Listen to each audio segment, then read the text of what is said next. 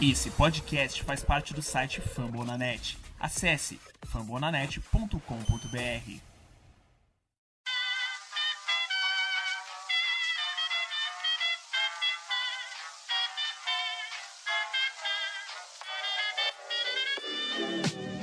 Mais uma rebatida forte. E ela tá fora daqui! Uau!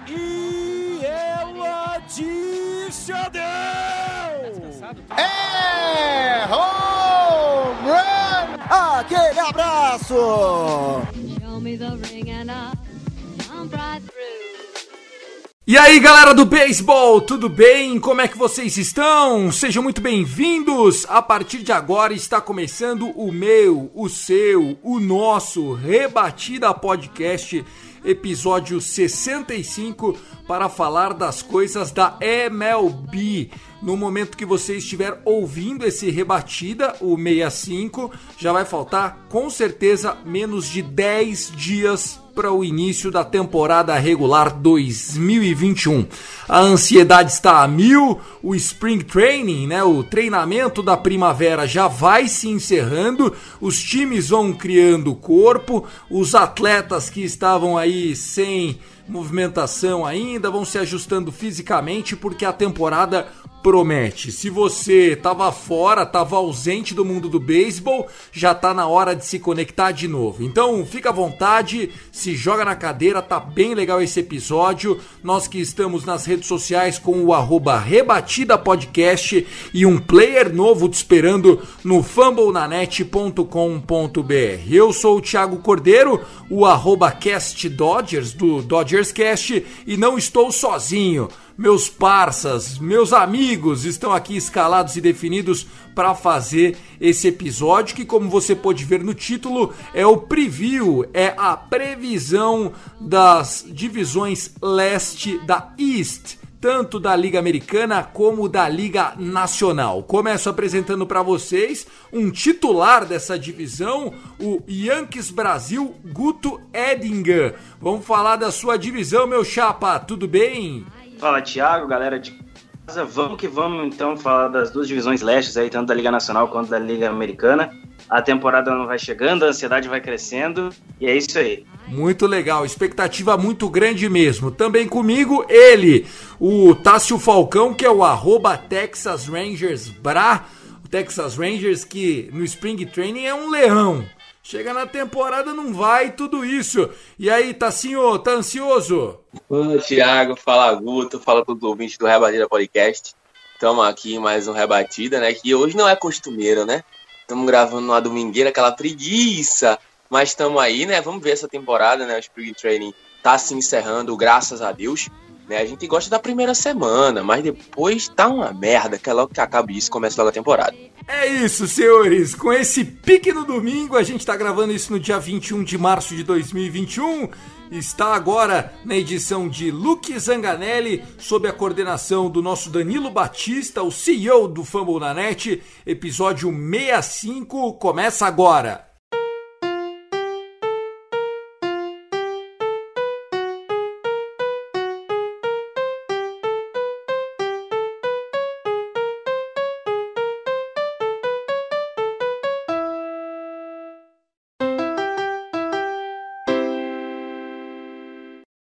Antes de começar a nossa previsão, vamos aqui fazer o merchanzinho da família Fumble na net de podcast. São mais de 50 podcasts ao todo, falando dos Majors Esportes Americanos, né? A maior plataforma brasileira de podcasts para falar de esportes americanos. Nós temos podcasts de NBA, como o Noaro. Lebron tá machucado, hein? Torcida do Lakers, a Lakers Nation tá de cabelo em pé. Ele já se pronunciou, falou que vai voltar antes tarde do que nunca, mas sem o Monocelha e sem LeBron, olha, esse Lakers perde para time do NBB, do Novo Basquete Brasil. Nós temos também o Icecast para falar da NHL. Tá rolando a temporada do hockey. O meu Kings tá apanhando mais que carne de segunda, viu, Guto? Cara, meu time tá conseguindo uma classificação nos playoffs, né? Vamos que vamos, divisão canadense, onde ninguém tem defesa. E é isso aí. Qual é o seu time? É o. É o canadiano. Caraca, achamos um torcedor do Canadiens. E também nós temos, claro, as coisas da NFL. Free agent bombando, né? Os principais nomes já se acertaram. Um ou outro ainda tá procurando time. Odell Beckham Jr. vai parar onde e tal. Se você gosta da bola oval, então procura lá que o Fumble na net e todos os seus times e franquias estão te aguardando lá. Player novo é para você conferir www.fumblenanet.com.br.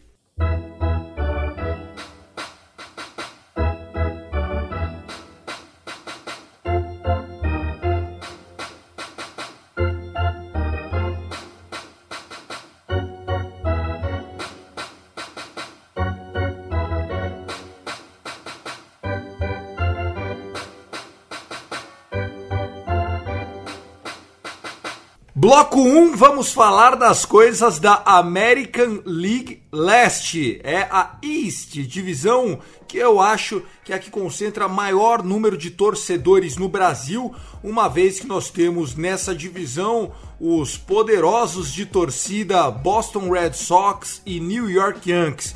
E ainda tem os simpáticos times do Toronto Blue Jays, do Tampa Bay Rays e do Baltimore Orioles, né? A Birdland. É uma divisão que terminou no ano passado com três times classificados aos playoffs na temporada curta. Ficou no final decidido. O Tampa Bay Rays venceu a divisão com um atropelo sete jogos de vantagem sobre o segundo colocado. Foi uma surpresa, uma vez que o Yankees era tido como grande favorito para essa divisão. Ficou Rays em primeiro, Yankees em segundo. O Blue Jays pegou a segunda vaga do wild card, né? Os dois, tanto o Yankees como o Blue Jays foram como wild card. Baltimore Orioles ficou ainda na frente do Red Sox e o Red Sox pífio, trágico, tétrico. Essa foi a ordem da divisão. Vamos começar então de cima para baixo, né? Vamos começar falando então do Tampa Bay Rays. Kevin Cash levou seu time até a World Series, perdeu de 4 a 2 para o Los Angeles Dodgers, perdeu na off-season Charlie Morton, perdeu Blake Snell, o vestiário deu uma chacoalhada do jeito que o jogo 6 acabou se desenvolvendo, mas a verdade é, se for contar custo-benefício, investimento versus produção, podemos dizer que o Tampa Bay Rays foi muito além daquilo que se esperava. Começo pedindo para você analisar o Tampa Bay Rays, Guto que, que você acha que vai acontecer com a franquia da Flórida? Cara, vamos começar então falando que na temporada passada eles foram além das expectativas mesmo. Uh, era um time que eu já colocava como playoffs. Eles tiveram também a uh, competência.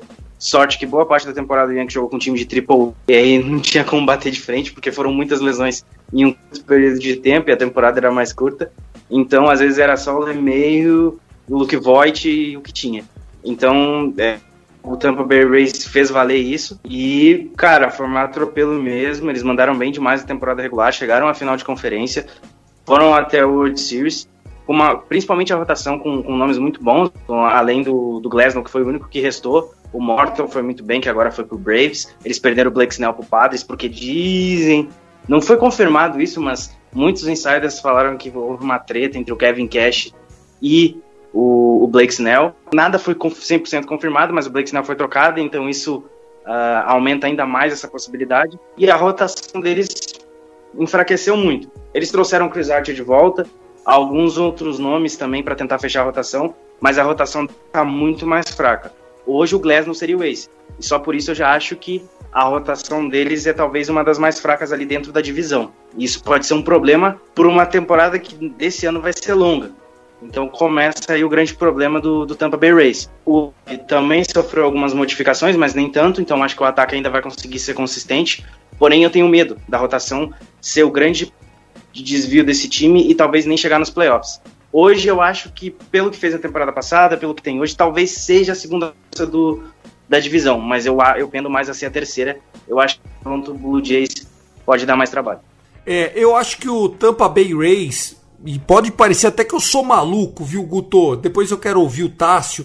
Mas assim, por mais que tenha perdido gente na, na off-season, ainda é uma rotação aceitável, né? Nós temos, além do Glasnow e do Archer que você citou, tem o eterno Michael Waka, né? Que era do St. Louis Cardinals. Tem o Yarbrough, que também é decente. Tem o Hit Hill, o Rick Mountain. Hit Hill que vai fazer quarentinha, canhoto. É aquele South Punk que acaba comendo bastante inning ao longo da temporada. E se você for ver no bastão, é um time que pode crescer, né? Tem Mike Zunino, Jim Choi, Brandon Lowe, tem o Tsutsugo aí também que, que joga em todas, tem o Randy Arozarena, Austin tem o Kiermaier que é muito bom na defesa. É um time chato, hein, Guto? Eu acho que o, Yarbrough não começa a temporada pelo, pelo causa da Tommy John. Acho que ele só chega na metade da temporada. Eu tenho que confirmar isso, mas eu tenho certeza que ele tava, que ele fez cirurgia no passado e início dessa temporada ele não começaria na rotação. Mas aí eu ainda acho que é um time que rebatendo, ele é perigoso também, né? A gente tem muita mania de achar que o Ray só ganha no jogo close, que o pitching staff leva nas costas, mas é um time underrated também rebatendo, né? É, a temporada passada do Medals foi entre altos e baixos. Né? Se ele conseguir manter a consistência no bastão, a gente sabe do, do potencial da, que ele tem. Uh, a gente também tem a, a, a, possibilidade de ver o Tsugo Tsugo, né? Jogando mais do que jogou. Manuel Margot no campo central, o Kiermaier é um dos grandes. Uh, campo central, perdão. Do, do, do right do campo externo. Right a gente tem isso. O Kiermaier é um dos melhores defensores da liga, isso é, é fato, e a gente vai ver ele continuar defendendo bem. Só que eu acho que talvez falte alguma coisa. Eu não sei se, se vai acontecer, mas eu adoraria ver o Vander Franco nesse time sim. Ele que, para quem não sabe, é o prospecto número um da, da MLB hoje. Shortstop, é, shortstop. né? Isso. Esse cara também faz uns 10 anos que é o número um da Beisebol América. Ô, Tassinho, olhando pro Tampa Bay Race, eu tô sentindo que parece que eu tô pisando no calo do Guto. Você sentiu um pouquinho de, de vamos dizer assim, lá, pegou no pessoal na análise dele?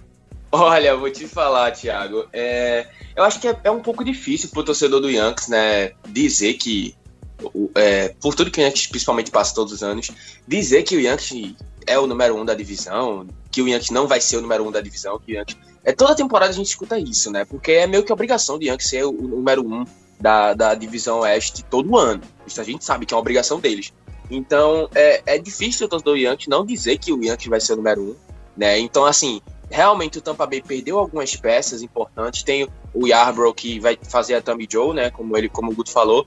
Então, eu vou te falar, eu tá, quando vocês iam, iam falando aí, eu vim raciocinando aqui, pensando que é, isso não muda, né? Isso é uma coisa que é corriqueira. Eu acho que é o espírito da equipe. A gente sabe que é o espírito da equipe do Tampa Bay Rays, que eles são como uma máquina e cada, cada um cumpre a sua função e as coisas simplesmente acontecem.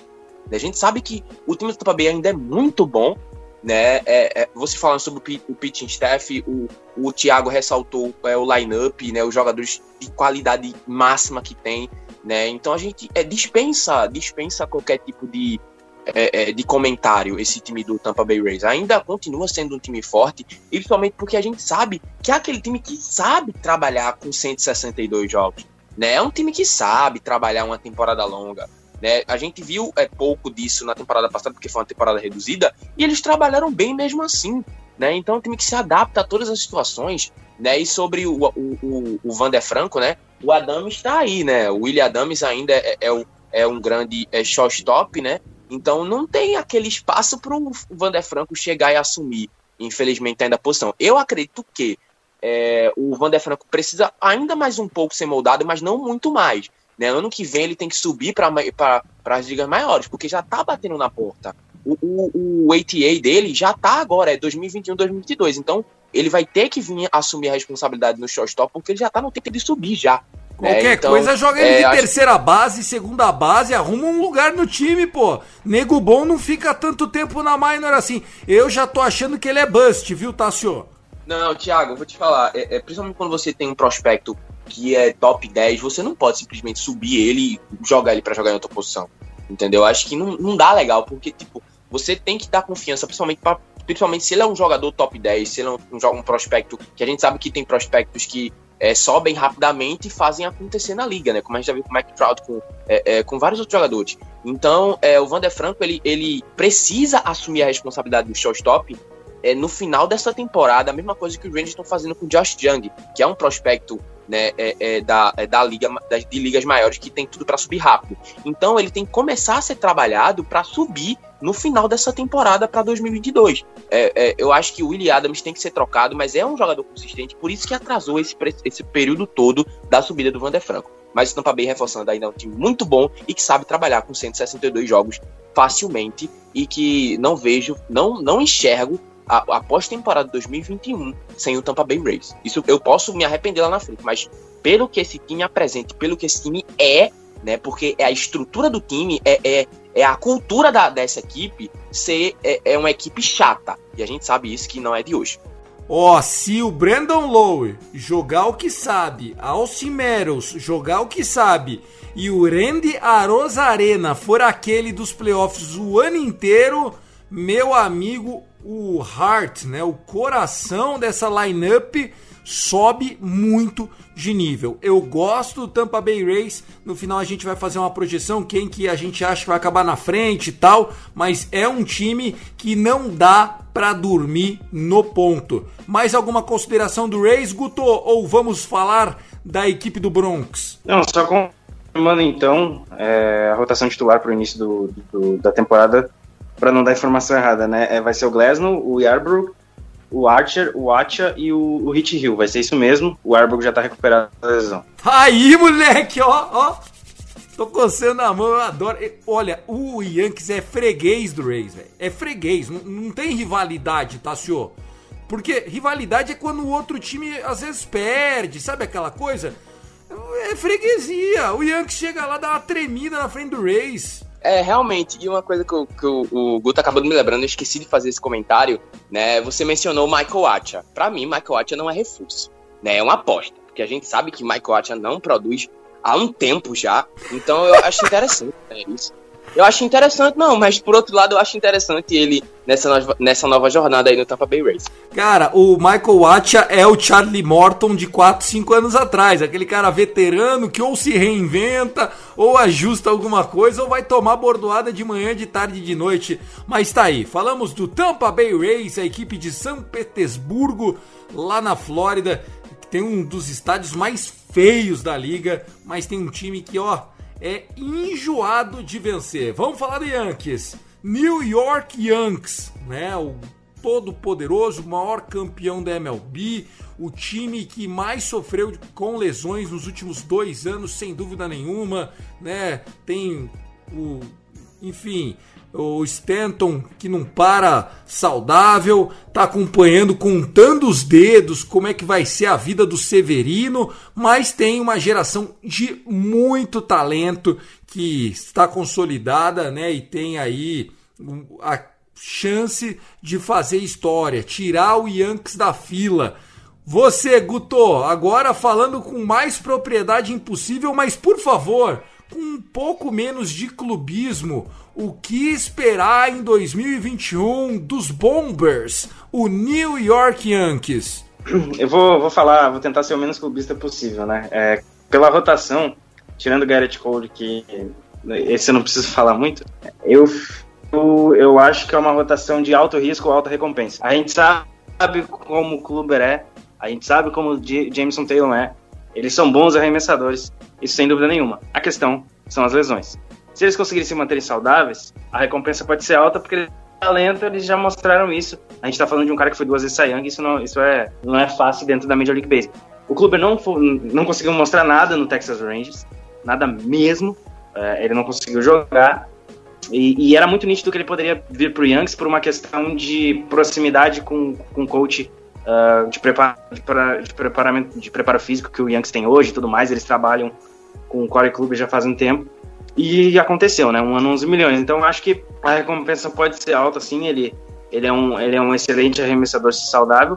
E o, e o Taylor a mesma coisa, inclusive os números dele na carreira até são melhores do que o Glasnow. Uh, a questão é saber se o Senna vai voltar a tempo. É, ele, vai, ele, ele vai voltar na metade da temporada, isso é confirmado. Até lá a gente tem o Montgomery, o David Garcia, que eu acho que dá, dará o próximo passo esse ano. Ele é um, um jovem arremessador muito, muito bom, principalmente no bola curva. Ele, ele é um cara que tem um, várias armas pro, na hora de arremessar. Eu acho que é, um, que é um jogador que pode surpreender. A gente tem também o Michael King, que pode figurar naquela questão de rotação de bullpen. E o Domingo Germán, para mim, expulsava ele do. Um cara que agride a mulher, para mim, não tem que estar. Tá, não tem que ser nem cotado para fazer parte do roster, como o próprio Zach Britton falou. O bullpen já começa com a baixa, né? O Britton tá lesionado, teve um problema na, no, no osso, vai, vai, vai desfalcar no primeiro regular, pelo menos. Fez algumas movimentações para tentar melhorar o bullpen e eu acho que melhorou da maneira certa. E o lineup é o de sempre, né? O principal reforço da off-season foi manter o LeMayo.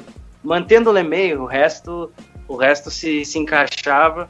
O Yankees trouxe todo mundo de volta, então é o mesmo lineup da temporada passada. E a expectativa é, é, no mínimo, classificação como campeão de divisão. A expectativa é alta. Você falou bastante do, do, é, do corpo de arremessadores do time do New York Yankees. Claro que é, é um, um calcanhar de Aquiles para o time, mas eu acho que aquele núcleo da molecada, se tiver saudável, não tem para ninguém. Nós estamos falando aí de Gary Sanches, né, como catcher, Luke Voigt, DJ LeMahieu, Gil Urshela, tem o Gleyber Torres, grande shortstop, ofensivamente falando. O outfielder tem o Aaron Judge, que eu acho que é o grande astro hoje do time. Tem o Giancarlo Stanton como DH, tem Aaron Hicks e o Clint Fraser para fazer aquela correria defensiva. Eu acho que é um time com poucos buracos. Zach Brighton e Harold Chapman liderando aí esse bullpen. É um time redondinho. O grande problema do Yankees muitas vezes, Tassio, é que a torcida parece torcida do Brasil na Copa ou você leva o caneco ou é fracasso. E aí isso acaba prejudicando um pouco o time. Concorda comigo, Tassio? Mano, é aquela coisa. A torcida, é, como você usou exemplo, um exemplo sensacional do Brasil, né? Que ou ganha ou é fracasso. O Brasil está eliminado nas quartas de finais, fracasso. Entendeu? Veja o nível que a gente tá, mas numa final da Copa do Mundo, ser eliminado por umas quartas é fracasso. Mas é aquela coisa, é, é aquela coisa acostumada a vencer, acostumado a vencer, entre aspas, o Yankees agora nesse momento, né? Porque tá há uma década sem vencer. É aquela coisa, a torcida cobra porque o time tem que fazer isso mesmo, tem que fazer acontecer. Cara, nós somos o Nova York Yankees. A gente tem que vencer todo ano, a gente tem que ser o time da MLB todos os anos. Né? Essa, essa é a mentalidade da torcida Yankees e eles estão certos. Né? Porque quem ganhou 27 vezes a MLB né, tem que achar isso todo ano mesmo. Né? Então, vou te falar, é, é, eu, eu, eu não acho que, que é, a, a mentalidade da a torcida atrapalha o, o, a equipe e tal. Eu acho que isso não deveria acontecer, sabe? É, os jogadores deveriam saber da responsabilidade que tem, mas eu acho que o peso da torcida não poderia afligir os jogadores. Hoje, mais cedo, eu assisti até uma reportagem do Esporte Espetacular com o, o, o treinador do Palmeiras, né? O Abel Hernandes, se não me engano, esse nome Ferreira, dele. Abel é, Ferreira. Abel Ferreira, sim, desculpa, o, o, o, português, né? E o, o Casão estava entrevistando ele, fez uma pergunta, né? O que você acha de, de da, do envolvimento das torcidas, da torcida em si com o clube? Ele acha que é um erro muito grande, né? Principalmente do Brasil, de deixar é que o, a torcida se intrometa no futebol, sabe? Na parte administrativa, no sentido tipo assim, a torcida bota uma pressão, ah, troca esse treinador. Aí o dirigente de futebol fica nervoso, vai lá, troca, troca e fica nessa, nesse ciclo vicioso que faz parte da cultura do Brasil, né? Então, tipo, acho que isso não deveria acontecer com o Yankees, né? De ceder à pressão da torcida. Eu sei que os torcedores querem muito que as coisas aconteçam, mas eu acho que a mentalidade do clube, né? Eu sei que querem que o clube sempre seja, sempre seja vencedor, mas a mentalidade da, principalmente do pessoal que dirige o beisebol do Yankees é que não pode deixar essas coisas é, é, é, extra-campo, principalmente, atrapalhar os jogadores. Os jogadores têm que saber da responsabilidade, mas não podem se sentir 100% atingidos com essa responsabilidade de ser do Yankees. Né? E outra coisa sobre o Corey Clubber, né? Eu vou usar o mesmo termo que eu usei com o Acha, não, lógico, a carreira do Corey Clubber em relação ao do Acha não tem comparação, mas é, me, é o mesmo termo que eu vou usar que eu falei com o Acha agora há pouco. Não é reforço, é aposta. Mas o que aconteceu? Porque o Corey Clubber é duas vezes Sayang, o Guto já adiantou, né? 2014 e 2017 foi líder de arei já por mais de uma vez, foi líder de wins, jogando né, de vitórias, jogando por um time que não era ou uma potência, né? O Cleveland é, sempre tem times ajustadinhos, mas nenhum powerhouse da liga. E aí chegou no Rangers, deu tudo errado. O que acontece? Você acha que a idade chegou, tecnicamente foi mal? enfim, não se adaptou. O que, que, será que aconteceu? O estranho caso de Corey Kluber. É aquela coisa, né, Thiago? É, o jogador é, tem uma coisa que mexe muito, principalmente com o atleta, quando ele vai chegando numa, numa certa idade, num certo nível, que é, às vezes ele tá numa idade que ainda pode render bem, mas a sequência de lesões, a falta de confiança, porque quando o jogador se lesiona uma vez, se recupera e se lesiona de novo num tempo muito curto, o psicológico, irmão, é outra coisa. O psicológico bate. Então ele sempre vai pensar, mano, vou me lesionar, vou me, vou, vou, vou me recuperar, vou voltar a jogar bem e me lesionar novamente. Então, tipo, é, isso é uma coisa que acaba. Aí o cara começa a levar pro pessoal, ai, a minha idade, ai, eu não tô me esforçando direito, alguma, alguma coisa do tipo. Então, acho que essas coisas, essas, essas pequenas coisas, né, é, é, com o tempo vão ficando coisas grandes, se transformam coisas grandes. Né? Eu acho que, mesmo com a idade que o Corey Club tem, eu acho que ele ainda tinha muito para produzir. Mas as lesões, hum, é uma coisa que é, mexe com o psicológico de qualquer jogador. Então eu acho que isso é um dos principais pontos para o Corey Club é se encontrar na situação que se encontra hoje. Para o Yankees fazer mais bonito, algum dos jovens tem que subir o nível, com certeza. Além de Aaron Judge e Stanton se manterem saudáveis, quem a torcida tá tentando ver se espera alguma coisa boa é o brother do Garrett Cole, né? O Tylon, Jameson Tylon, sempre teve problemas de lesão, mas é bastante talentoso. O Yankee se achar um, um novo, vamos dizer assim, uma nova força na sua rotação já melhora muito a coisa, porque além das lesões, Guto, o problema é que fora o Garrett Cole ninguém segurava a onda, né? É, eu acho que eu acho que tem bastante chance disso mudar nessa temporada. É, olhando o Spring Training, eu sei que não significa nada, eu pelo menos não considero o Spring Training, mas eu acho que para ganhar confiança é sempre bom. E o, e o Taylor tem, tem, tem, feito boas aparições, mostrado que está bem mais confiante do que na temporada, nas temporadas anteriores. Eu acho que ele tem a vantagem de estar tá jogando junto com, com um grande amigo dele desde, desde sempre, que é o, que é o Garrett Cole. Isso facilita demais tá jogando, não digo em casa, mas ele tá jogando num lugar que, ele vai ser bem acolhido. Então eu acho que, que a pressão é grande, é óbvio. Ele tá vestindo a camisa do Yankees, vocês já dissertaram sobre isso. E é aquilo que o Derek Jeter sempre falou. Quando a gente vai, quando ele falava, quando, quando ia pra pós-temporada era ganhar ou ganhar. Se a gente perdesse, independente da fase que foi, era um fracasso.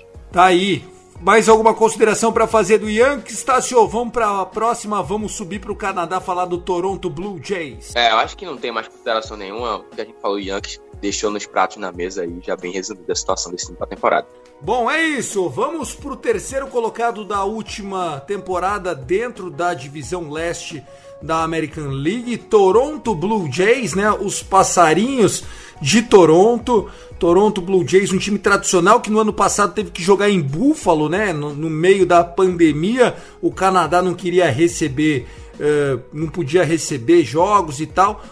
Jogaram fora de casa, vamos dizer assim, jogaram em Buffalo o ano inteiro, mas esse ano a equipe promete. É um, uma base jovem também, que tem aí o Vladimir Guerreiro Jr., tem Marco Siman, tem Kevin Bidio, tem muita gente boa, né? Tem o Bobichete também, que sempre tá chamando a atenção. Eu acho que a gente tem a chance de ver um time que vai chegar longe. Fez contratações boas na off-season, como a vinda do George Springer, a rotação está recebendo investimentos, né? Vai ter esse ano o Rob Reis, Steven Martins para acompanhar o Jun Ryu, para acompanhar o Ross Stripling, o Nate Pearson. Olha, esse time do Blue Jays é aquele que pode surpreender e pode naufragar. Guto, começa você. O que, que você espera desse, desse rival de divisão do Yankees? Cara, eu acho que essa determinação é muito boa, né? Ou surpreende ou naufraga, porque é um time muito jovem e pode sentir a pressão, talvez, porque o time é muito talentoso em vários locais. Uh, não acho que seja. É, tenha problemas no ataque, muito pelo contrário, para mim acho que o ataque é a grande força do time. É, tem o Ryu como grande arremessador, O Nate Pearson precisa mostrar mais.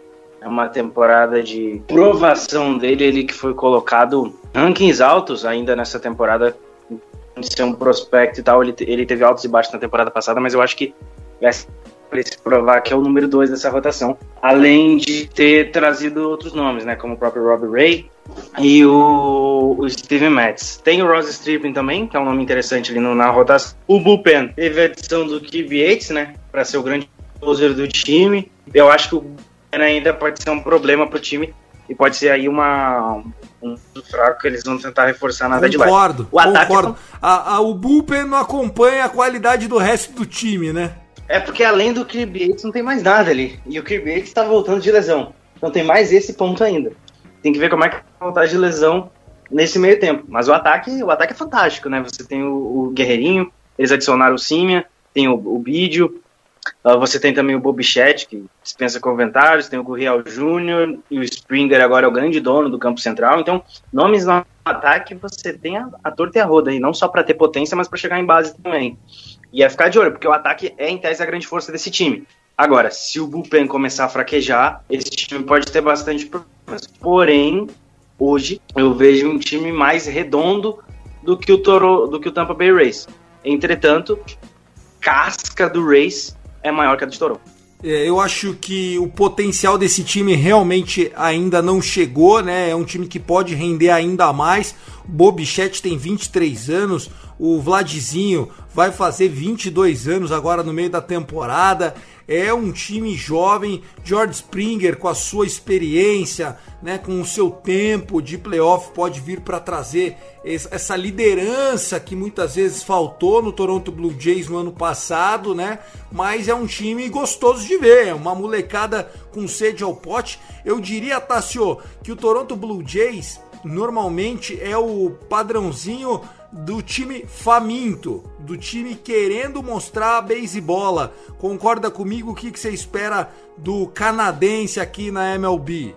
De longe, é um dos times mais divertidos da MLB nesse ano de 2021 de assistir. Já foi no ano passado e agora com esse reforço, com o George Springer, que é aquele jogador de espírito, de, de, de garra, de equipe. Então eu vejo ele se encaixando muito bem em Toronto, né? Aquele jogador que você sabe que ele tem esse espírito guerreiro de jogar, de agredir, de ir pra cima, que é, que é tudo que o, o, o, o Toronto Blue Jays precisa, né? Além de ter a, a, molecada lá com muita vontade de jogar bola, né? Basebola, né? Que é o próprio Vlad, Guerreiro Júnior, menininho, tem o Bobichette. Então é um time interessante, é um time legal, né? E aquela coisa, é, hum, é, o, o Thiago falou, mencionou que é aquele time que vai dar certo, aquele time que vai dar fracasso. Na hora que você falou a palavra fracasso, eu olhando para esse time, eu fico, mano, esse time se fracassar vai ser tão ruim, cara. Eu torço, eu torço para que não aconteça. Eu tenho meus problemas com o Toronto Blue Jays, né? Mas eu torço para que esse time aconteça de verdade. Porque olhando essa rotação, é, é, olhando esse lineup, eu vejo jogadores de muita qualidade, né? É um time jovem, é. É um time que tem tudo para ficar acima do, do, dos 50% na temporada? Tem. E tem chance de ir pro playoff? Tem. Né? Tem uma divisão muito difícil como essa é, divisão leste, não tem condições de vencer a divisão por causa do Yankees, do Pop Tampa Bay, mas tem tudo para ir para os playoffs sim, né? Mas se não acontecer, não aconteceu por falta de experiência de alguns jogadores, né? Dos, dos jovens jogadores que estão ainda em, em, ascensão, mas é um time muito bom. É, é, vocês mencionaram o pitching staff, né? Perdeu o Ken Giles, né? Que, que é, o, o, Toronto trouxe ele como, pra, como se aquele cara, né? O, o, cara do bullpen, né? O número um do bullpen, mas é, não deu, é, veio, né? É, jogou a temporada 2019-2020, não, não deu muito certo e foi mandado para Seattle, né? Então vai ter que saber trabalhar com as peças que tem aí, mas é um time muito bom e que vai dar dor de cabeça nessa divisão aí. Perfeito, rapaziada. Eu acho que é isso mesmo. Tem desde o do Springer e do Marco Simen, que são jogadores veteranos, rodados, né, que estão acostumados com a pressão, até Bobichete, Vladzinho, né, o, o Kevin Biggio, e aí são jogadores que têm no DNA, né, um talento muito grande. A gente torce para que esse time realmente não fique só no papel e que mostre em campo todo o potencial que tem. Falando agora do Baltimore Orioles, né? O Orioles que é um dos times enfim, fadados aí ao marasmo já há alguns anos. E aí a gente chamou o Vitor Silva. O Vitor Silva que vai fazer o preview. Para começar falando do Orioles, é melhor ouvir a fera. Vitor Silva. Vamos colocar ele aí, você vai conferir o áudio. Ele que mandou especialmente para nós.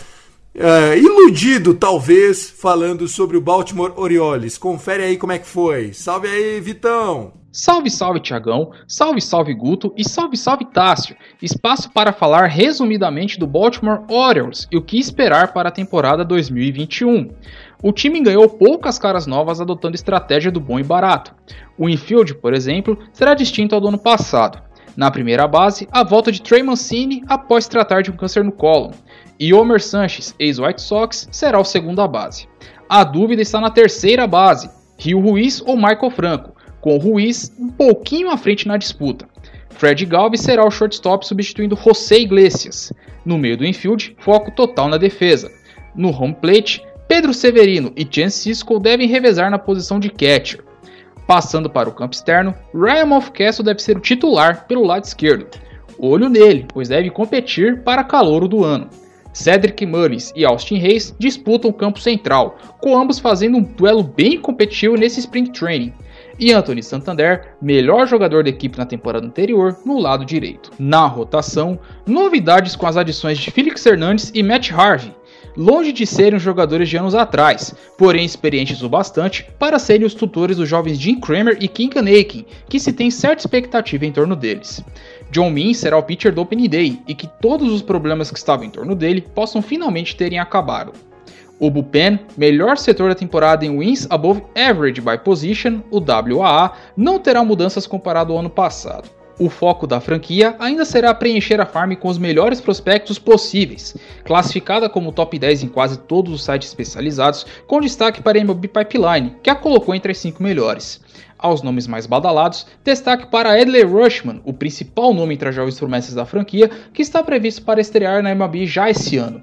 Porém, nada confirmado se isso irá acontecer. O Orioles prega cautela. O que nós, torcedores do Orioles, esperamos para a temporada que se aproxima é jogar de maneira digna e olhar para o futuro. Menos de 100 derrotas já seria um alento para o ano que deve ser mais do mesmo desde 2018, quando o rebuild começou. Baltimore Orioles, o patinho feio, aquela estranha equipe que sempre tá bem na farm, mas não dá tempo de juntar os caras bons ao mesmo tempo, porque quando um vai ficando bom já dá tempo de contrato, tem que vender, aquela situação das janelas sempre apertadas. Guto, o que, que espera do time laranja da divisão? O Baltimore Orioles vai, vai brigar por pick alto no draft. Acho que não vai conseguir a pick 1, porque ninguém conseguirá ser pior que o Pittsburgh Pirates. Isso é impossível. O Pittsburgh Pirates simplesmente desmanchou tudo. Acho que se colocar eu, você e o Tá jogar no Pittsburgh Pirates hoje, a gente seria titular em alguma posição. Em questão do Baltimore, eu acho que é um time que fez algumas movimentações, conseguiu se livrar do, do, do Alex Cobb, que agora vai jogar no, nos Angeles Angels. Ele teve vários problemas de lesão, não rendeu o esperado e o contrato era meio alto, então essa, essa bolha aí foi lá para para Los Angeles, que tem um ótimo pinch staff e pode tirar alguma coisa dele. O, Fe, o eterno Félix Hernandes vai jogar em Baltimore esse ano, ele que não jogou a temporada passada devido ao Covid. Que fase, hein? King Félix, que um dia foi, enfim, o pitcher dos sonhos do Yankees, acabou em nada, né? Ainda bem que não jogou aqui. é, o John Means é o grande arremessador dessa rotação, vamos ver se continua a evolução dele. O resto é, é, é basicamente a molecada. Mas tem, tem bons nomes, né? Tem bons nomes. Por, por exemplo, tem o, o Trey Mancini, que, enfim, a história dele eu acho que é fantástica. Ele conseguiu superar aí uma batalha incrível, que é a questão do campo. Então acho que só por isso eu já vou estar torcendo por esse cara nessa temporada, independente do time. E vai ser legal assistir ele. Tem o Chris Davis jogando ainda lá com aquele contrato bizonho. Cara, o resto é, é, é, é mais é mais o time que tá, que tá moldado para esperar o que vai vir aí, tentar evoluir máximo os jogadores jovens. Esse não é o ano do Baltimore, vai demorar ainda, mas o processo que eles estão fazendo para mim é de forma muito correta, muito bem feita, um processo de reconstrução assim quase que do zero. Não digo quase que do zero, não digo que é do zero porque do zero seria estilo Pittsburgh Pirates, mas o, o processo do Baltimore é basicamente quase que do zero e vai ser bem interessante ver o que eles vão fazer futuramente com tanto de talento que eles vão ter na Farm System E aí o caminho é deles. Se eles não, quiser, se eles não quiserem evoluir todo mundo, eles podem trocar para adquirir jogadores e transformar num time mais competitivo. Mas é um time que vai roubar vitórias de alguns times aí, como o Rays, o próprio Yankees e até o Toronto Blue Jays. Então tem que ficar de olho né, nesse time. Tá aí, pessoal de Camden Yards lá, sempre iludido. Ô Tassio, tem mais alguma coisa para somar? Eu confesso que eu não vou falar nada do Orioles por dois motivos. Primeiro, que o Vitão já fez a análise que realmente importa. E segundo, eu mal vejo jogos do Orioles, então se quiser complementar, fica à vontade antes da gente fechar essa divisão leste da Liga Americana. eu também só vejo jogos do Orioles quando ele joga com os Rangers, né? Mas eu vou te falar, o que eu sei por alto assim do Orioles, né?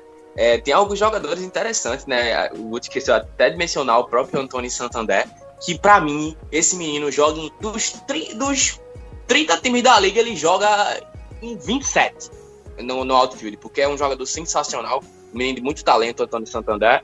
Né? Tem o próprio Rio Ruiz da terceira base também é muito bom. Né? Tem jogadores interessantes. Tem até, ó, você acredita que o Fred Galvis, eu não sabia disso. O eterno o Fred, Fred Galvis. É, 31 anos, vai jogar pelo, pelo, pelo, pelo é, Baltimore Orioles nesse ano, né? É, ele que já passou oito anos no Philadelphia Phillies, começou a carreira lá, né? E de, desses últimos anos para cá vem só pulando de galho, né? San Diego, Toronto, Cincinnati e agora caiu em Baltimore. Então é um time que é, é, é tá montadinho pra. Sei pra lá. apanhar de muito. tá montadinho é, pra tomar eu acho, eu acho que talvez pra, pra não ser o lanterna empurrar o Boston Red Sox pra lanterna da, da divisão. Não, isso não vai acontecer, tô brincando. Tá aí. Bom, falamos do Birdland, né? Da do pessoal do Ous, né, o Baltimore Orioles, lembrando que a gente tem no Vitor Silva o O News, né, o podcast para falar das coisas do Baltimore Orioles. E para fechar essa divisão, um time que tende a crescer em 2021 é o Boston Red Sox e claro, né, a gente convidou o Felipe Martins, ele que é o titular do Soxcast, o podcast para falar do Boston Red Sox. Ele faz a avaliação dele. Então, é com você, Felipão, seja bem-vindo. Salve Tiagão, Guto, salve Tássio, um abraço também para os fãs de beisebol que acompanham o Rebatida Podcast. A minha expectativa para as Meias Vermelhas em 2021 é um time infinitamente melhor e mais competitivo do que foi na temporada passada, o que, convenhamos, não é nada difícil. Brincadeiras à parte, os executivos da franquia conseguiram trazer nomes com bastante experiência para poder suprir buracos pontuais na equipe e conseguiram mesclar bem com os jovens talentos das categorias de base do Red Sox. Mas para mim, o ponto alto é o retorno do técnico Alex Cora, que é conhecido pela proximidade com os atletas e por ser bom em falar a língua dos jogadores. É um cara que já tem aí uma World Series nas costas. Se tem um cara com capacidade de guiar o Red Sox para um bom desempenho em 2021, este homem é Alex Cora. E de maneira geral, é um time com muito potencial para construir bons resultados, mas depende muito de alguns jogadores terem números muito melhores do que tiveram em 2020. Se nós tivermos caras como o Rafael Devers, o JD Martinez jogando bem o que já jogaram, e as apostas como Garrett Richards, o Henrique Hernandez derem certo, eu acredito que dê para fazer frente sim na Liga Americana. Saber jogar o time sabe, resta saber se vai pegar ritmo desde cedo. Embora tenha muita gente menosprezando e diminuindo esse elenco do Red Sox, eu digo aqui, nos vemos em outubro, hein? Tá aí, o Felipe Martins tocou num assunto bom, né? Chegaram ao fundo do poço. Pra baixo não tem mais pão de ir. Guto, apesar de Nathan Eovaldi ser a maior esperança para começar o ano, Eduardo Rodrigues, Garrett Richards, Martin Pérez estão esperando aí o Criseio voltar. Criseio deve perder alguns jogos ainda, mas volta esse ano. Olha, eu achei o Felipe meio iludido, cara. O que, que você tá vendo desse Boston Red Sox? Cara, o Felipe é sempre iludido, né? A gente discute uma volta e meia porque eu tento dar um choque de realidade nele. Ele fala, ó, oh, não é bem assim lá no grupo. E aí no final da temporada, o Boston Red Sox foi o último da divisão, né? Eu também não esperava que alguns problemas de lesão atrapalharam também ano passado. O que aconteceu com o Eduardo Rodrigues foi lamentável. O cara teve problemas, teve até problema no coração devido ao Covid, agora tá recuperado, vai voltar, é um nome interessante. Tiveram o acréscimo do Otavino, que foi uma troca que entre Yankees e Red Sox que não acontece toda hora. O Yankees abriu espaço na, na folha. E o Bullpen deu uma meradinha, né? Já tem o Matt Barnes ali. Se nada der certo com esse time, eles vão eles vão vender alguns jogadores na trade deadline como o próprio Otavino, que está em último ano de contrato, e alguns outros, outros jogadores. se der um pouquinho certo, talvez eles possam beliscar uma, uma pós-temporada, mas eu acho muito difícil. E, e, assim, vou destacar só alguns jogadores para ficar de olho, além dos nomes de sempre, né, que é o Alexander uh, que é o shortstop, e o Rafael Devers, que é o terceira base. O Felipe tem falado muito ultimamente do Bob Dalbeck, então é pra galera ficar de olho aí. Ele que é de 95, jovem jogador aí, que também pode, pode ser uma, uma peça importante pro Red Sox. De resto, é, é aguardar e ver é, DJ Martinez, eu acho que também é um pilar que, que, se for bem, já ajuda muito, né? Tem o Alex Verdugo, que jogou no, no Dodgers, era um prospect super alto ali na Farm System, foi trocado na, na trade do Mookie Betts. Tem o Hunter Renfro, que é um jogador que é bastante rodado. O Christian Vasquez de catcher. Esse Boston Red Sox pode brigar por uma vaga de wild card, na minha opinião, caso nem Toronto nem Rays performem como a gente espera. Ele pode ser o patinho feio dessa divisão, mas que vai chegar um pouquinho longe. Tassio, qual a leitura que você faz dos meias vermelhas de Massachusetts? Ah, desculpa, eu acho que é, não vou poder concordar, pessoal, com isso aí de talvez o Sox. Acho que tem que ser um milagre muito grande para isso acontecer. Na minha visão, deixa eu te falar, não é, se o Red Sox vencer 75 jogos, é muito. Né? Eu não vejo Red, esse time do Red Sox aí vencer 80 jogos, 85. Eu acho muito difícil. Pode acontecer, pode, mas é, é, é, não vai, nem. Né? E logo como tá o jeito da divisão leste, né? Não tem nem como. Acho que a gente tá é, é, é iludindo o torcedor do Red Sox, tá chutando aqui o rebatido achando que tem chance de beliscar alguma coisa. Não tem. Vamos falar a verdade. Do jeito que tá a divisão leste, não tem. Se tivesse em outra divisão, quem sabe? Se tivesse, não, se tivesse na Nacional, na divisão leste da Nacional, quem sabe, né? Que aquilo ali é uma bagunça. Mas sem chance alguma, né? E aquela coisa que eu que, é, até é, percebo isso bastante, né? Tanto até o Felipe Martins falou isso uma vez. A torcida do Red Sox, né? É, é, tudo no Red Sox, eles têm um espírito como se eles fossem Yankees, né? Que eles têm que estar tá ganhando o tempo todo, é, é, é sendo o time do ano todo ano, de estar tá brigando todo ano. É, tem deveria ser no papel, deveria, porque o Red Sox é uma equipe muito grande MLB, muito grande. Mas eles não são Yankees também, né? Então vamos lá tem que aceitar alguns processos de reformulações que podem levar um, dois anos, três anos, que também não é assim. O Red Sox já passou por alguns processos mais longos do que esse de, de reestruturação. Então a torcida tem que ficar quieta e aceitar o, o processo aí. Até o próprio Felipe Martins. É, com certeza. E é isso. Agora, para a gente encerrar esse primeiro bloco, já são mais de 45 minutos de podcast. Lembrando que a gente já fez a previsão das divisões Oeste no Rebatida Podcast 63 e no 64 foi feito o das divisões centrais. Vamos lá. Na minha opinião, no final do ano, né, o standing, né, a classificação final será dessa divisão New York Yankees em primeiro, Tampa Bay Rays em segundo, Blue Jays em terceiro, Red Sox em quarto, Baltimore Orioles em quinto. Você, Tassio, vou deixar o Guto por último, né? Clubismo vai fazer com certeza. Qual que é a sua ordem do primeiro para o último entre esses cinco clubes da American League East? Eu não vejo nada muito é, é, fora da curva, não, tá, Thiago? Eu vou seguir o teu mesmo raciocínio. Yankees, Tampa Bay, Toronto, é, Boston Red Sox e o Orioles. Tá aí. Antes do Gutão, vou colocar a previsão do Vitor Silva. Sim, ele gravou também. Vitão, o que, que você acha que vai acontecer no final do ano? Palpite para AL East. O New York Yankees deve levar com sobras por ser o elenco mais qualificado e seu rival direto nessa disputa enfraqueceu. A briga maior será pela segunda vaga, com Tampa Bay Rays, apesar da perda significativa na rotação, ter a melhor farm e o melhor prospecto da atualidade. Jamais os menosprezem. Quem deve fazer frente é o Toronto Blue Jays, que fez contratações de um ótimo nível e tem uma das lineups mais interessantes de se assistir em 2021, misturando juventude e experiência. O Boston Red Sox está também em reconstrução, mas tem um time mais ajeitado que o Baltimore Orioles e ambos, pelo menos de início, estarão no bonde do rebuild. Recapitulando, Yankees, Rays, Blue Jays, Red Sox e Orioles, na ordem, é o palpite da classificação para a East. Tá aí palavras do nosso torcedor do Orioles. E para fechar esse bloco agora sim, Guto, sua previsão. Se fosse a mãe de Iná, jogar seus, suas cartas, seus búzios lá, o que, que você acha que vai acontecer nessa divisão? New York Yankees em primeiro, Toronto Blue Jays em segundo, Tampa Bay Rays em terceiro, Boston Red Sox em quarto e Baltimore Orioles em quinto. Tá aí, Felipe Martins soca a mesa. Ninguém botou o cara indo pros playoffs, meu amigo.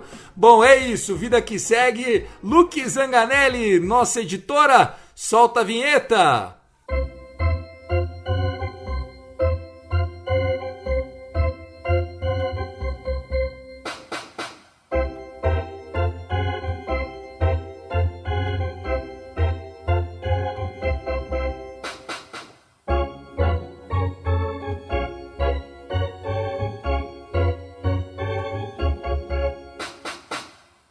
Começando o segundo bloco, agora falando da National League. Já falamos da American League, agora National League. Lembrando que estamos lá no nosso Twitter como arroba Rebatida Podcast. Não deixe de conhecer todas as opções que você tem de áudio na plataforma Fumble na Net. Segue lá o perfil arroba Fumble na Net. Bom, a nossa National League East, que é sem dúvida nenhuma, uma das mais disputadas do beisebol. Vejo aqui quatro times que podem terminar como primeiro lugar no final do ano e não vai ser considerado uma zebra. Obviamente que tem times que são favoritos, tem o Miami Marlins que acaba sendo aí um time relegado, apesar do ano passado ter feito bonito indo para os playoffs, conseguiu uma das vagas de wild card, mas nós temos aí a divisão que terminou 2020 com a seguinte standing, com a seguinte classificação: Atlanta Braves foi o campeão, Miami Marlins ficou na segunda colocação, Philadelphia Phillies foi um time que não performou o que se esperava, terminou em terceiro. O New York Mets sofreu com as lesões mais uma vez. New York investiu pesado para esse ano, acabou em quarto. E o campeão, acredite se quiser, o atual campeão da World Series em 2020, né? Havia vencido a World Series 2019, ficou com a lanterninha na mão, acabou aí tendo a pior campanha dentro da divisão Washington Nationals.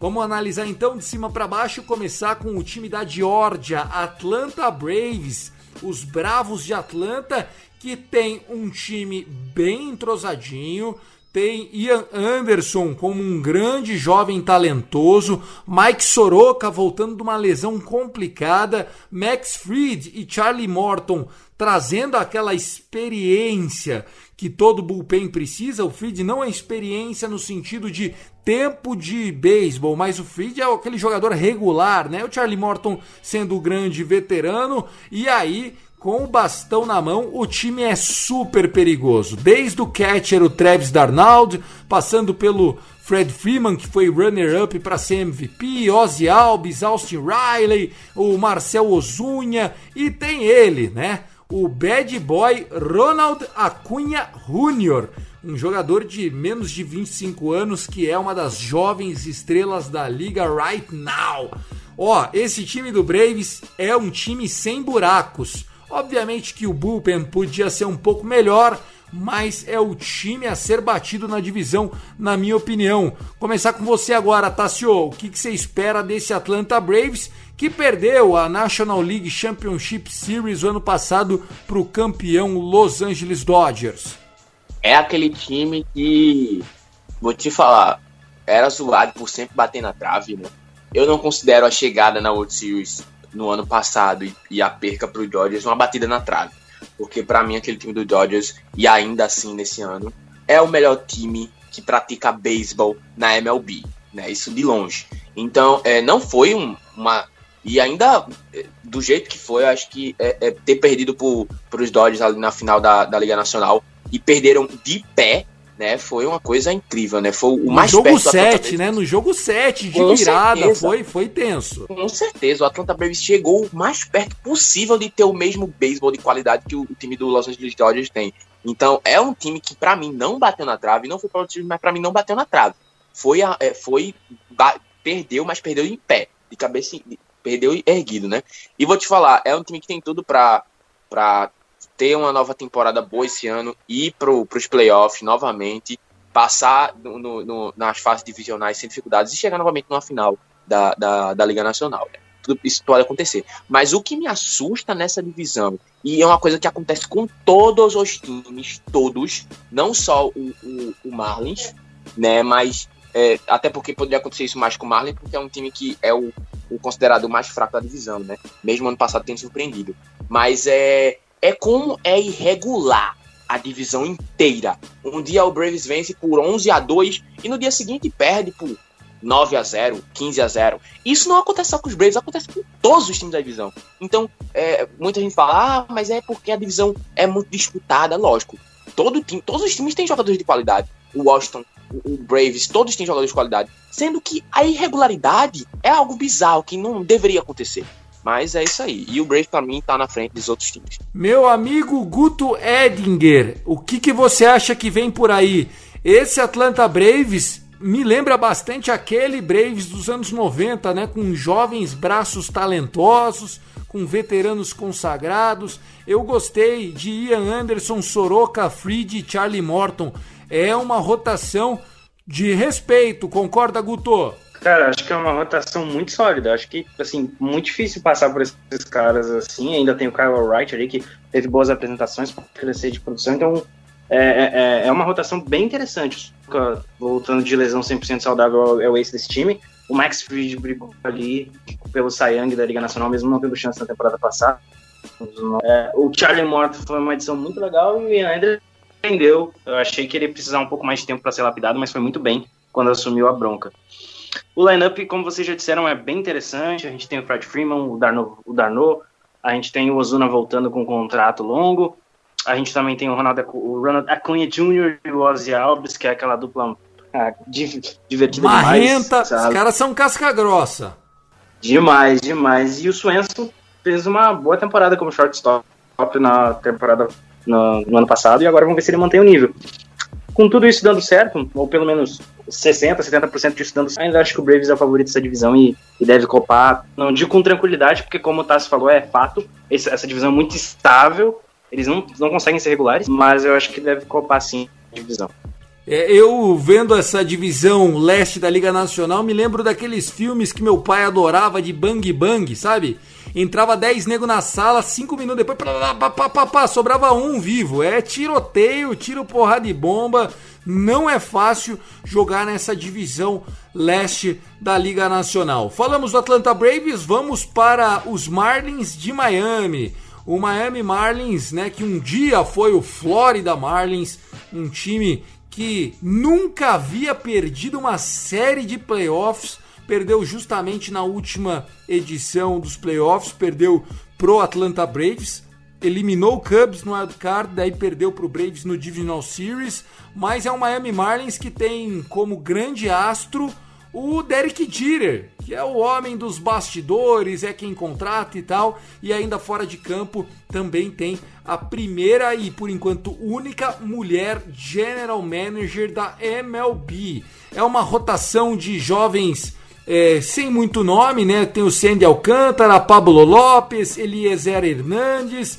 É um time que você olha no papel, não tem ninguém de nome, pelo contrário, assim, é, Corey Dickerson, Starling Marte, né, que era do, do D-Backs, agora Adam Duval, é um time de operários, viu, Tassio? É aquele time que entra para amarrar o jogo, achar um gol na bola vadia. Se fosse no futebol, é aquele timinho feio, mas enjoado. Concorda comigo, Tassio?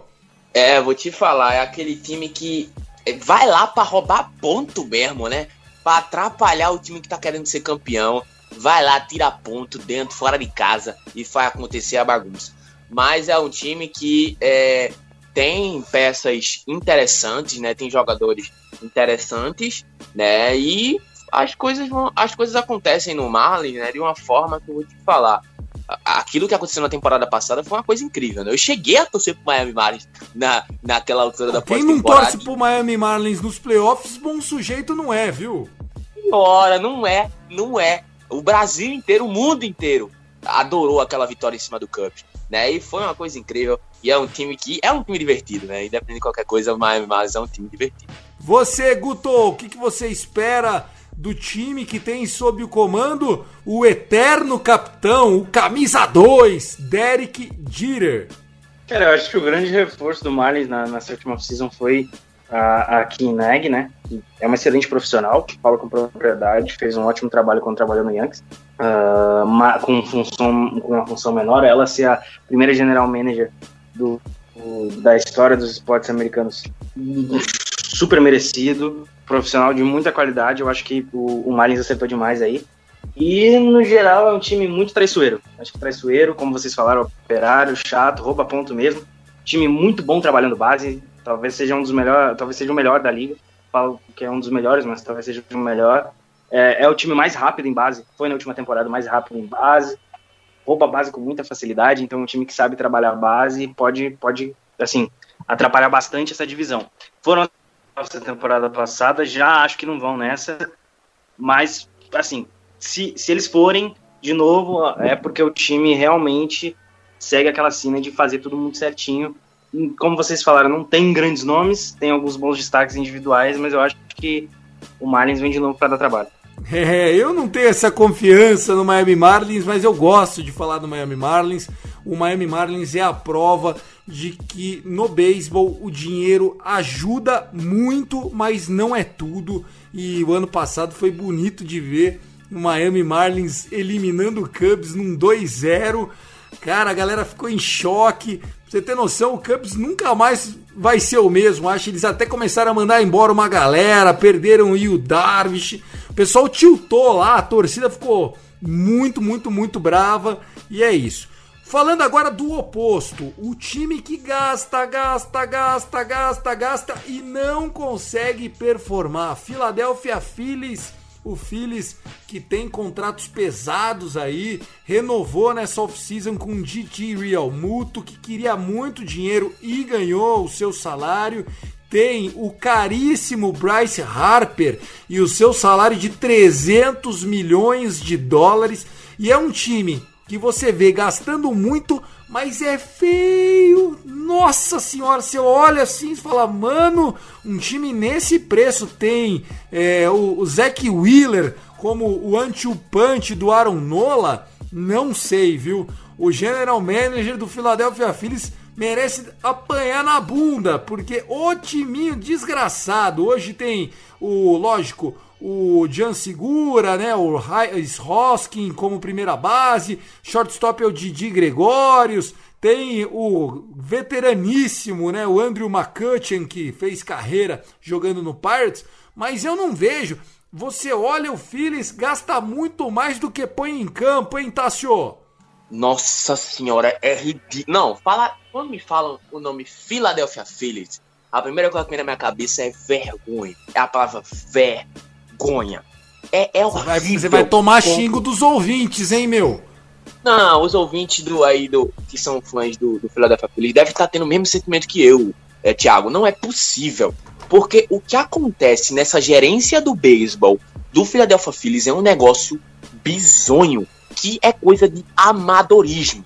Né? É, eu, se eu fosse o, o, o próprio J.K. Helmut, que pediu um contrato milionário, tem que pedir mesmo, irmão. Porque se o time é uma bagunça, se é, não sabem administrar o, o, o é, não sabe administrar o beisebol da equipe, tem que botar pra ferrar nesse time mesmo. Tem que pedir contrato grande, já que eu não vou disputar playoff nunca, porque o time não consegue chegar, porque o time não é bem treinado, não é bem administrado. Eu não vou chegar no playoff nunca jogando aqui, então me dá um contrato gigante pra eu ficar continuando jogando nessa merda, né? O, o Real muito tá Pistolou, mano! Não, tá não é o Rangers, tá calma, velho, calma, respira. Não, nem os Rangers é tão mal administrado como o Philadelphia Phillies é. é, é tem talentos lá se perdendo. Eu acho que, tipo assim, mano, é. Gregorius, é, o, o Rise Hoskins, mano, tem o próprio Brace Harper, o Andrew McCutcheon, que joga na MLB desde 1902, né? Eu vou te falar, é, não sei como esse time é, é, nossa, tem a própria, tem até o Jan Segura, quase que eu esqueço dele, que tá agora lá no Phillies também. É, é, é uma coisa que não, não sei, mano. Não sei onde esse time vai parar. Uma hora vai dar um colapso aí e as coisas vão desandar de uma, uma forma que vai sair todo mundo sendo chutado pela bunda, todos os gerentes lá de beisebol. Eu, eu, concordo com essa sua última parte. O Guto, o Phillies é aquele time que parece que tá andando naquele lago congelado, sabe? Que tá bem fininho. Aí você olha assim, tá tranquilo, o cara tá tranquilo. De repente dá um passo, puf, quebra o gelo, o cara cai. Puf! E aí se afoga. É o time que a hora que você acha que tá tudo bem, vem uma crise, vem uma lesão. É, é um vestiário complicado ali, né? tem muito jogador bom junto, só que, como vocês já falaram, é muito mal administrado. Então é muito talento bom aí. Você tem o Aaron Nola, você tem o Zach Wheeler, Bryce Harper, Rhys, uh, Hoskins, Real Muto, que é o melhor catch do beisebol, trouxeram o Archie Bradley para ser o closer do time. Vários nomes maravilhosos, mas é aquela questão de que juntos parece que eles não encaixam, parece que não dá liga, parece que não vai para frente. Eu tenho minhas dúvidas em relação aos Phillies, muitas, mas é inegável que talento eles têm. Se eles quiserem fazer por onde eles conseguem. A questão é que eles nunca fazem por onde. A gente já tá falando que o Phillies vai surpreender desde quando eles contrataram o Bryce Harper. Isso aí já faz uns dois, três anos. Eu acho que vai ficar nisso até não sei quanto. Agora que eles renovaram com, com o Real Muta, agora que a gente vai falar, agora vai e aí não vai de novo e fica nessa. Então, eu tenho, é, é como o Tassi falou, ainda bem que o Harper falou aí, eu falo, eu quero de dinheiro mesmo, o Real Mundo falou a mesma coisa, já que vocês são desorganizados, pelo menos eu quero minha grana, já que eu não vou disputar nada. É Me isso, pague, é... né? Me pague para jogar e pronto, né? É um, o Philadelphia Phillies é um time que ele é sempre aquele... Ou ele é buyer ou ele é seller no free agent. Aí a hora que é para ele ser seller, ele vai lá e compra um pouquinho mais. Parece que o cartão de crédito deles é aqueles black sem limite. E aí o bicho não sabe a hora de parar, não sabe onde mais pôr roupa, mas não sai de uma loja de promoção. Resultado, a gente não vê equilíbrio, né? E é sempre uma pressão muito grande, o time sente isso. Depois a gente vai fazer é, a expectativa dessa National League East, né? A gente está fazendo o preview de toda a divisão, mas o Philadelphia Phillies, se chegar, não fez mais que obrigação. Se não chegar, também não surpreende ninguém, porque essa tem sido a tônica, principalmente nos últimos anos. Se fosse para provocar os caras, era para falar assim: Chase Utley parou, o Phillies acabou. Utley parou, o Phillies acabou mais ou menos por aí. Vamos lá, time laranja de Nova York, o New York Mets. É, meu amigo, Lindor veio, Pete Alonso precisa mostrar serviço, Jacob DeGrom tá chegando a hora de receber mega contrato. Carlos Carrasco veio num preço baixinho. Marcos Stroman tem potencial. E se o He-Man lá, o Syndergaard, melhorar do seu problema físico vem na melhor hora que pode. O time do Mets no papel é um. Será que em campo joga bola? Começo por você, Guto, uma vez que é seu vizinho. Qual a expectativa da imprensa de Nova York para a equipe do City Field? Eles contrataram o Tyrone Walker também, né, na Free Agency. Hoje saiu a notícia de que o... Um, perdão, essa semana saiu a notícia de que o Carlos Carrasco não vai poder começar a temporada porque está lesionado. Então aí a gente já começa as questões de lesão que assombram os dois times de Nova York, né? Os dois extremos se, se assombrando sempre com questão de lesão, mas mesmo assim é um time muito forte. A gente tem o DeGrom, Stroma, a gente também tem o Tyrone Walker, o David Peterson, que é um jovem jogador, e o Luquez, essa deve ser a rotação titular. A grande notícia é a aquisição do Lindor, que é um dos melhores shortstops do beisebol, se não o melhor. Muito talento e é uma posição que o time era precária. Agora vamos ver se eles vão manter, dando um, um blockbuster para ele no final da próxima temporada, que daí sim ele é free agent. A gente tem bons nomes do bullpen também que foi reforçado, né? Entretanto, Edwin, Edwin Dias continua como provável closer do time e isso por si só é um problema gigantesco. O lineup é muito forte, concordo que tem que melhorar algumas produções, como do próprio Pete Alonso. O próprio Nimo também tem que jogar mais, ele que é um, um, um jogador de campo de campo externo muito bom. Se não melhorar, pode dar um problema muito grande, porque ele é um, em tese, um, um bom rebatedor. A gente tem um conforto também. O lineup é muito bom. A questão é, é, essa: eles vão conseguir produzir, eles vão conseguir manter a consistência. As lesões não vão atrapalhar eles, porque a gente sabe que esse time tá duas, três parar de produzir. E isso deve ser um problema gigante, ainda mais numa divisão tão equilibrada. Tem tanto time estável, porém a instabilidade pode ser maior ainda para o time de Nova York. Eu tenho bastante dúvida em relação a esse time. Cara, não era para eles sofrerem tanto, viu, Tassio? Porque você olha assim, eles têm desde os potenciais é, estrelas até jogadores que podem render muito. Eles trouxeram agora do Chicago White Sox um catcher chamado James McCann, que tem bastante talento. Eles têm o Jeff McNeil, que joga em todas, mas ele é titular da segunda base. O Jeff McNeil está na quarta temporada agora. Nos outros três anos ele tem 310, né? Ponto 310 de average rebatendo. Eles têm o conforto que a galera não dá moral, mas é um jogador que é muito bom. Eles têm, como já foi dito aqui, além do Brandon Nimo, eles têm o Dominic Smith, que ninguém dá nada, mas é um jogador também bem razoável, jogador bom aí da lineup.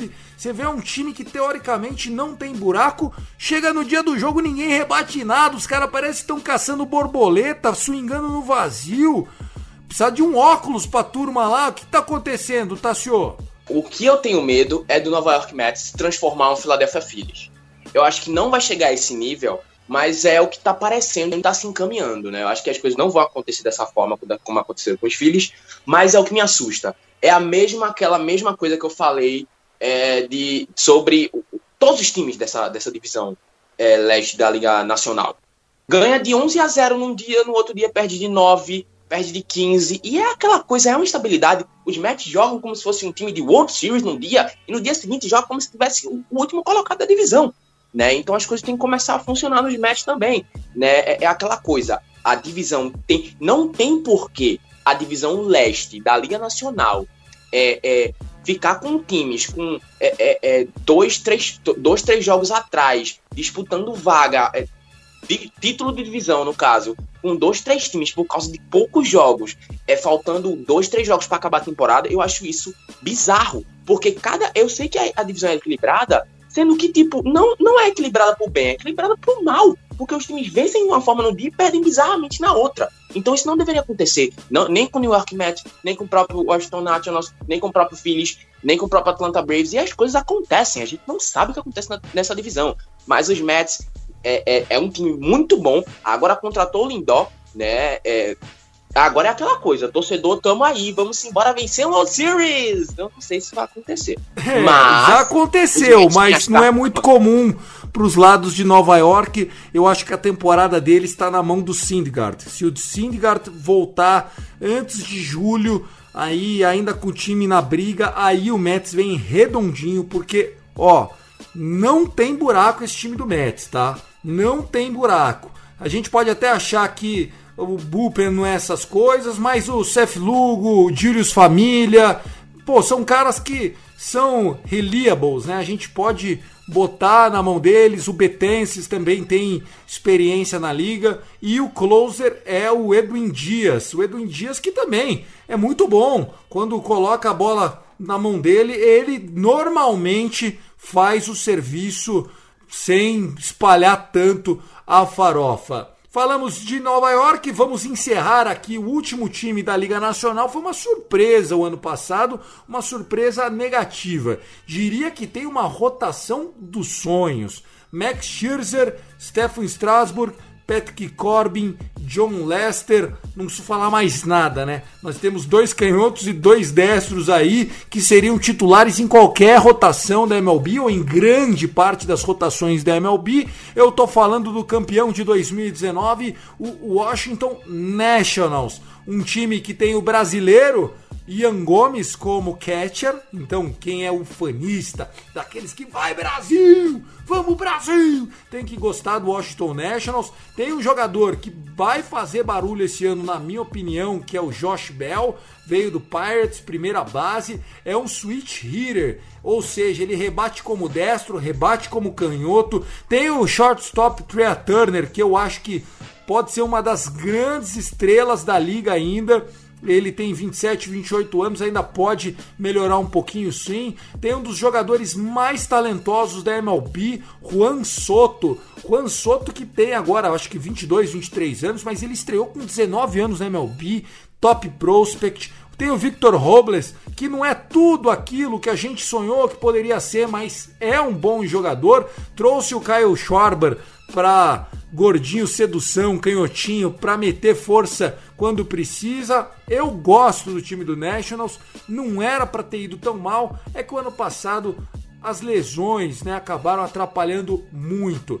Começo com você, Guto. Quando a gente fala de Washington Nationals, a gente pode lembrar daquele time de 2019 ou depois de tantas mudanças, o título tem que ser coisa do passado e tem que olhar daqui para frente.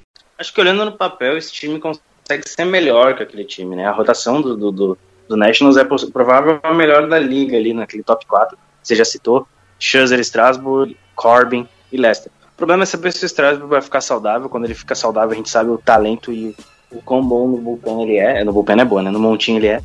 é a questão do lineup, o Scherzer é um braço de potência, né? Um cara para rebater home run. Pode ser interessante se, as, se a galera começar a ir para base. Acho que isso tem que ser colocado em, em evidência. Ano passado eles tiveram a, a, a trágica do Juan Soto por Covid no início da temporada. Isso atrapalha muito quando é uma temporada um pouco mais curta. Mas esse ano ele está de volta e jogou muito bem quando voltou ano passado. É o principal nome no, no line-up. Tem o Triatano que você já citou. Eu sou, assim, foi incontestável do Josh Bell. Para mim, ele é um dos caras mais subestimados da liga. Ele é um dos melhores primeiras bases que tem hoje na MLB. Cara muito completo, jogava naquele cemitério lá em Pittsburgh, perdão é Danilo, mas é verdade. E agora tá num time um pouco mais competitivo, acho que ele pode ser um nome muito interessante nesse lineup. E o Robles é um cara que consegue trabalhar muito bem a base. Então é um time bem ajustadinho até. Tem bons nomes do bullpen, como, como o próprio Daniel Woodson, que foi um dos caras muito importantes na época do título. Vamos ver o que ele faz, né? Vamos ver o que, que esse bullpen faz. Eles tiveram a adição do Will Harris também. O Brad Hand foi para lá. Brad Hand, é, é um exatamente. Já... O Brad Hand que durante muito tempo jogou na Liga Americana, agora vem para a Liga Nacional. O Brad Hand que muitas pessoas se lembram da farofa que ele espalhou, mas das coisas boas que ele já fez ninguém se lembra, é, aí é difícil. Mas é isso, é um time que vai brigar, eu acho que é um time bem mais, em tese, competente do que o próprio Philadelphia Phillies. É, e eu acho que pode ser, pode ser interessante essa, essa, essa briga aí pela divisão. Tássio Falcão, olhando para o campeão, para o trem chamado Washington Nationals, e depois do que aconteceu em 2020, a gente teve uma declaração do, do Scherzer, do Max Scherzer, que é um monstro, né? Já Sayang, vai ser Hall da Fama, e ele disse o seguinte, que a culpa de 2020 também é dele, né? Que ele precisa, assim como todo menino e todo veterano do time, botar a mão na cabeça e saber que é possível fazer mais. O Max Scherzer que é uma grande liderança fora de campo, também em campo quando joga vai muito bem. Strasbourg parece que está saudável, que vem por um bom ano. O que, que você está avaliando desse Washington Nationals? O jeito como as coisas acontecem no Nationals, né, a gente fica de uma forma é um time bastante redondo e, e, eu, eu gosto do jeito do Scherzer, sabe? Dele se cobrar. Mesmo, mesmo ele sabendo, tipo assim, mano, era uma temporada fora da curva, tinha Covid, jogadores se lesionaram pra caramba o, o, o Washington perdeu várias peças importantes durante a temporada inteira. Então a gente até entende, né? Mas o Scherzer não, ele, ele não consegue entender isso, ele sempre se cobra. E isso que me, que me, que me faz enxergar um, um jogador pica como é o Scherzer. E vou te falar, o Guto abriu de uma forma, né? Falando que é, esse time é até melhor do que o de 2019. o, o, só pra gente contextualizar aqui, o Washington Nets não foi campeão em 2019 com muito pouco comparando o elenco de 2019 com esse, o Austin não venceu o Timbers com muito pouco. Com muito pouco. E foi aquela coisa louca, né, de um time simplesmente engatar uma marcha que ninguém parava mais. Porque aquele time do, do, do Austin não era nenhum time sobrenatural, não. Tinha essas peças como o, o Juan Soto, o, o Trey Turner, o próprio Max Scherzer, mas não era um time sobrenatural, não. Né? E esse time de 2021 é muito melhor que 2019 que venceu com tão pouco, né? Aquele time venceu com muito pouco, né? Agora tem o Josh Bell, né? Que, que mesmo jogando naquele cemitério, como o Guto falou, né? Conseguiu jogar All-Star Game, jogar o próprio é, Home Run Derby, que a gente sabe que é algo muito selecionado, né? É um jogador que se destaca, um jogador muito bom, né? Então esse time do, olhando aqui, principalmente essa rotação, é, esse pitching staff é muito bom. E vou te falar, esse time do Washington Nationals vai, vai dar muita dor de cabeça, né? Eu vou falar lá de cima mesmo. Tem tudo para se não seguir nesse ciclo vicioso que a, que a divisão é, leste da Liga Nacional entra, né? Que é de desse prejuízo de jogar bem num dia e jogar mal no outro, ficar nesse negócio irregular. Se sair desse ciclo, tem tudo para botar muita dor de cabeça no Atlanta Braves, que é o grande favorito da divisão. Então já começo com você, Tassio. Se for para avaliar a sua classificação ao final do ano, depois de 162 jogos, como vai estar a National League East no final do ano? Campeão, segundo, terceiro, quarto e o Lanterninha. Eu vou colocar o, o Braves em primeiro, em segundo o Washington Nationals na frente dos Mets, tem tudo para ficar na frente dos Mets. Em terceiro os Mets, em quarto o Philadelphia Phillies, o Philadelphia Phillies e em último o Miami Marlins. Tá aí, Miamão da massa, não vai ser esse ano na visão do Tássio. Você, Guto, como é que você traz aí a sua expectativa, a sua previsão dentro da divisão leste. Lembrando que nós temos ainda um rebatida com a nossa equipe antes da temporada, onde a gente vai fazer ou o Power Ranking ou a nossa, vamos dizer assim, o nosso chutômetro, né? O nosso grande preview da temporada toda, mas falando especificamente nesse preview da National League East, qual a sua classificação final? Da Braves em primeiro. Vou a deriva de Tassi Falcão nessa. Eu sei que é errado, porque ele sempre erra, mas dessa vez eu vou com ele. Washington Nationals em segundo, acho que pode, principalmente pela rotação e tal, acho que pode brigar bastante se o lineup trabalhar direitinho. Em terceiro, eu vou colocar o New York Mets. Em quarto, Philadelphia Phillies. E em quinto, Miami Marlins. Tá aí, eu vou fazer a seguinte standing. Eu acho que vem Braves como campeão e acho que o Braves é o time para brigar com Dodgers e Padres por esse título, contando que Soroka volte bem. Se o Soroka não voltar bem, eu acho que essa divisão vai ficar na mão do Mets, né? Então, Braves em primeiro, New York Mets em segundo, Washington Nationals brigando firme ali para ver se consegue um lugar ao sol, Miami Marlins e Phillies carta fora do baralho, mas ó, não sei não, hein? Tá com cheiro de que o Phillies vai abraçar a lanterninha esse ano na divisão Miami Marlins. É um time chato, bem treinado, é um time que a gente não pode colocar eles como fora da carta do baralho. O Miami, como já disse o Guto, é um time que tem o vamos dizer assim, a cultura muito boa e tem um técnico que eu gosto muito, que é o Dan Mantingly. O Dan Mantingly foi técnico do Dodgers durante muitos anos. Foi o time que preparou essa geração de jogadores do Dodgers que o Dave Roberts acabou conquistando o caneco, mas foi ele que subiu o Corey Bellinger, o Corey Seager, foi ele que trouxe enfim, toda, toda aquela paz para o Clayton Kershaw se desenvolver num dos maiores pitchers da sua geração. Então, eu acredito que o Don Mantingly pode fazer um bom trabalho e não ser o lanterna dessa divisão. Enquanto isso, a bagunça em Filadélfia continua. Se você não concorda, comenta com a gente. Bota aí no arroba Rebatida Podcast, diz o que você espera para essa divisão em 2021. Senhores, rebatida podcast com mais de uma hora e vinte chegando para vocês. Ficou menor do que o dos meninos na previsão da Central, mas não precisou ser aquela correria de segunda-feira, né, Tassio? Olha, não sei se ia dar pra gravar isso tudo na segunda-feira, né? Porque eu, acho, eu tava até pensando aqui comigo mesmo. Mano, acho que se a gente é, é, falar tão rápido da Liga Nacional, acho que a galera vai ficar, pô, os caras gastam 45 minutos com a, Liga, com a Liga Americana com a Nacional os caras os cara falam 15. Né? Então aí, ó, tem uma hora e 20 minutos falando dividido aí, ó. Bastante tempo falando sobre as duas, as duas, as duas ligas. Eu gostei também, ficou coisa... um bom episódio, ficou bacana. É, ficou legal. E uma coisa que eu quase, eu não, quase que eu esqueci de mencionar, tem tudo pra é, o, o Atlanta Braves, o Washington Nationals e o próprio New York Mets conseguir, né, pelo menos duas ou sei lá, vai que um milagre, três vagas da própria divisão, né? Porque tem o, o, o San Diego lá do outro lado, lá na outra divisão, né? Mas tem tudo para conseguir pelo menos duas vagas nessa divisão para ir para os playoffs, né? Porque tem que aproveitar a fragilidade que tá a divisão central. Eu concordo, eu concordo. Eu não vejo nenhum time, além do campeão da divisão, na central indo para os playoffs. Não vejo. Só depende, uma liga. Depende, porque o Brewers então, eu acho que pode ser que brigue por esse wild card aí, né? Contando que o Cardinals seja o campeão da, da, da, divisão, mas não é hora da gente falar isso, depois a gente vai ter tempo no nosso último podcast de Spring Training para fazer uma grande previsão ou um power ranking, aí a gente fala de todo mundo. Guto, você, meu irmão, consideração final, agradecer mais uma vez, Domingueira, obrigado, valeu e bora para a última semana do Spring Training. Ansiedade a mil, temporada chegando.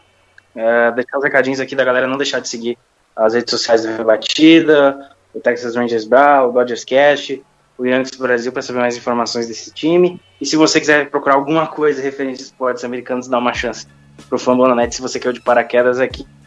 É isso tudo.